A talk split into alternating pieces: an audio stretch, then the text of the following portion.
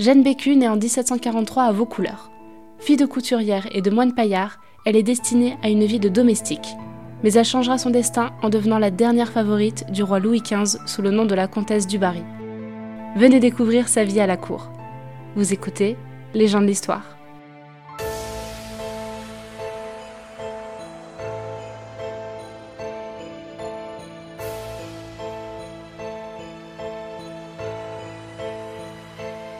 Anne Bécu, la mère de Jeanne, est contrainte de quitter Vaucouleurs avec sa fille, encore enfant, pour Paris.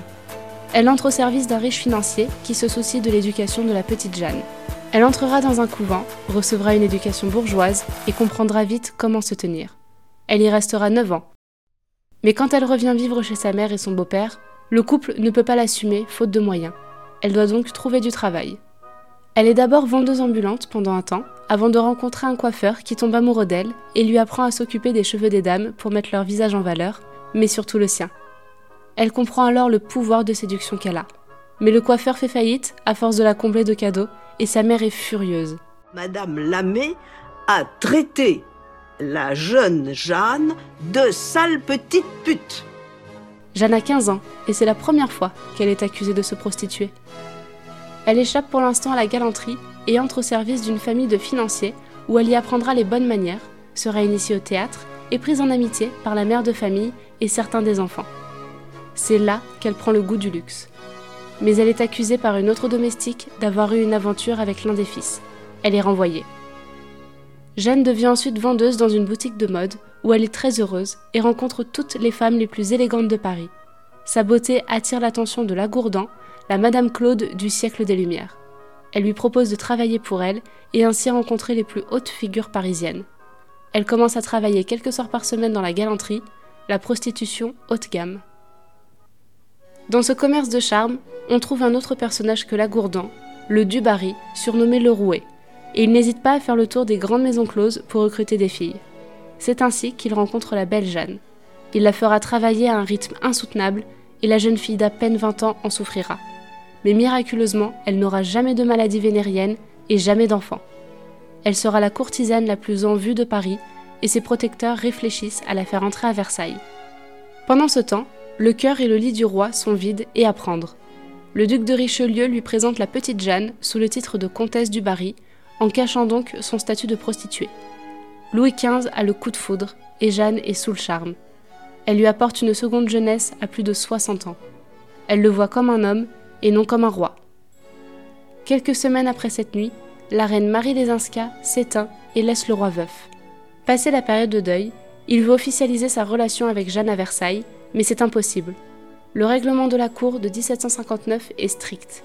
Pour être présenté à la cour, il faut être noble de lignée ou être une femme mariée. Jeanne n'est ni l'un ni l'autre. Le secret est révélé au roi. Tant pis, qu'on la marie. Elle sera mariée au frère du Barry contre de l'argent.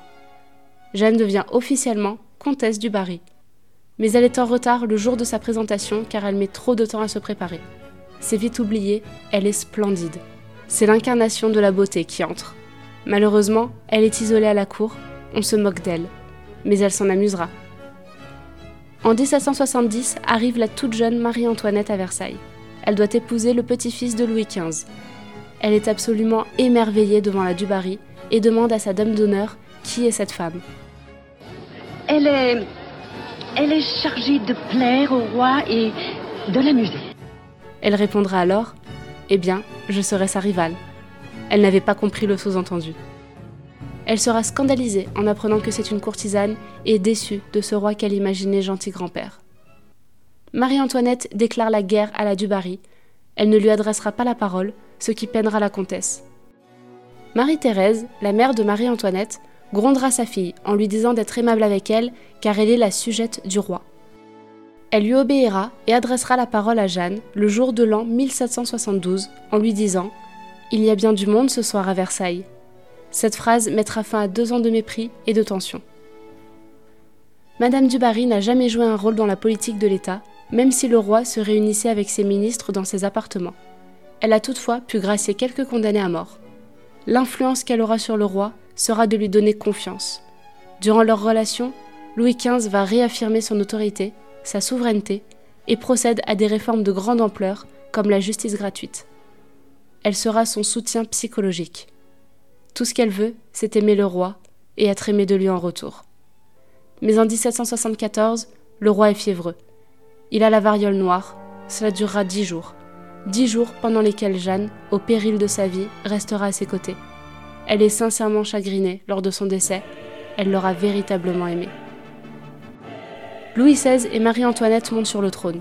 Leur première décision, exiler la comtesse du Barry de la cour, ainsi que ses proches. Elle doit entrer au couvent de Pont-aux-Dames et n'y recevoir personne. Elle y restera 11 mois et sera autorisée par le roi à sortir, mais ne pourra pas vivre à moins de 50 km de Versailles. Elle renonce donc un temps à son château de Louvciennes, offert par Louis XV en 1769, trop proche de Versailles, et part vivre dans le château de Saint-Vrain, au sud de Paris. Malgré qu'elle organise des fêtes avec ses amis, elle se sent isolée.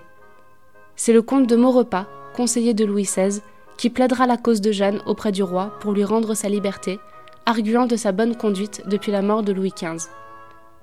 À 33 ans, elle est libre et vit une vie de célibataire, peu commun pour l'époque. Elle vit pour elle-même. Elle refait son jardin, reçoit de grands seigneurs français et étrangers chez elle, dont le frère de Marie-Antoinette, Joseph II. Madame du Barry incarne le souvenir du règne de Louis XV. Elle est devenue une femme respectable et retrouve l'amour avec le duc de Brissac, colonel du roi Louis XVI. Il s'est déclaré à la mort de Louis XV. Ils vivront une très belle histoire d'amour.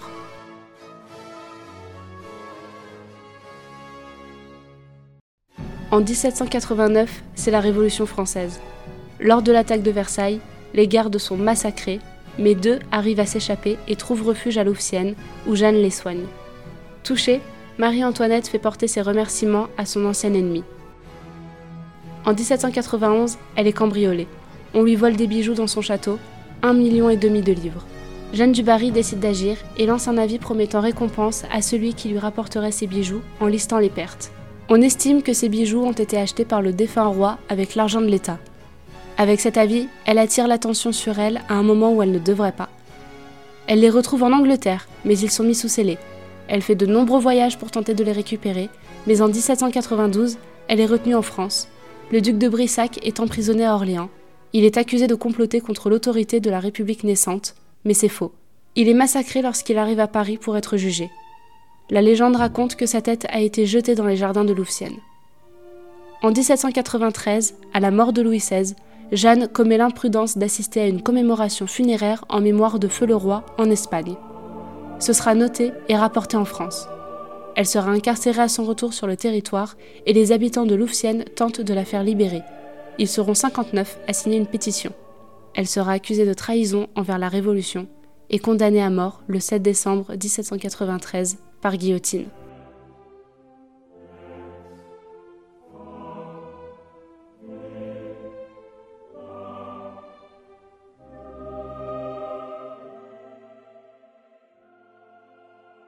Elle aura permis à Louis XV d'avoir une vieillesse heureuse et de diriger son royaume intelligemment. Madame du Barry aurait été bien plus qu'une fille du peuple, elle aura été l'égale d'une reine. L'architecte néoclassique Claude-Nicolas Ledoux grand ami de Jeanne, dira Honorer les femmes après la mort, c'est leur rendre ce qu'elles nous ont prêté durant la vie. Les ériger en divinité, c'est rendre au soleil qui vivifie le monde un culte reconnaissant.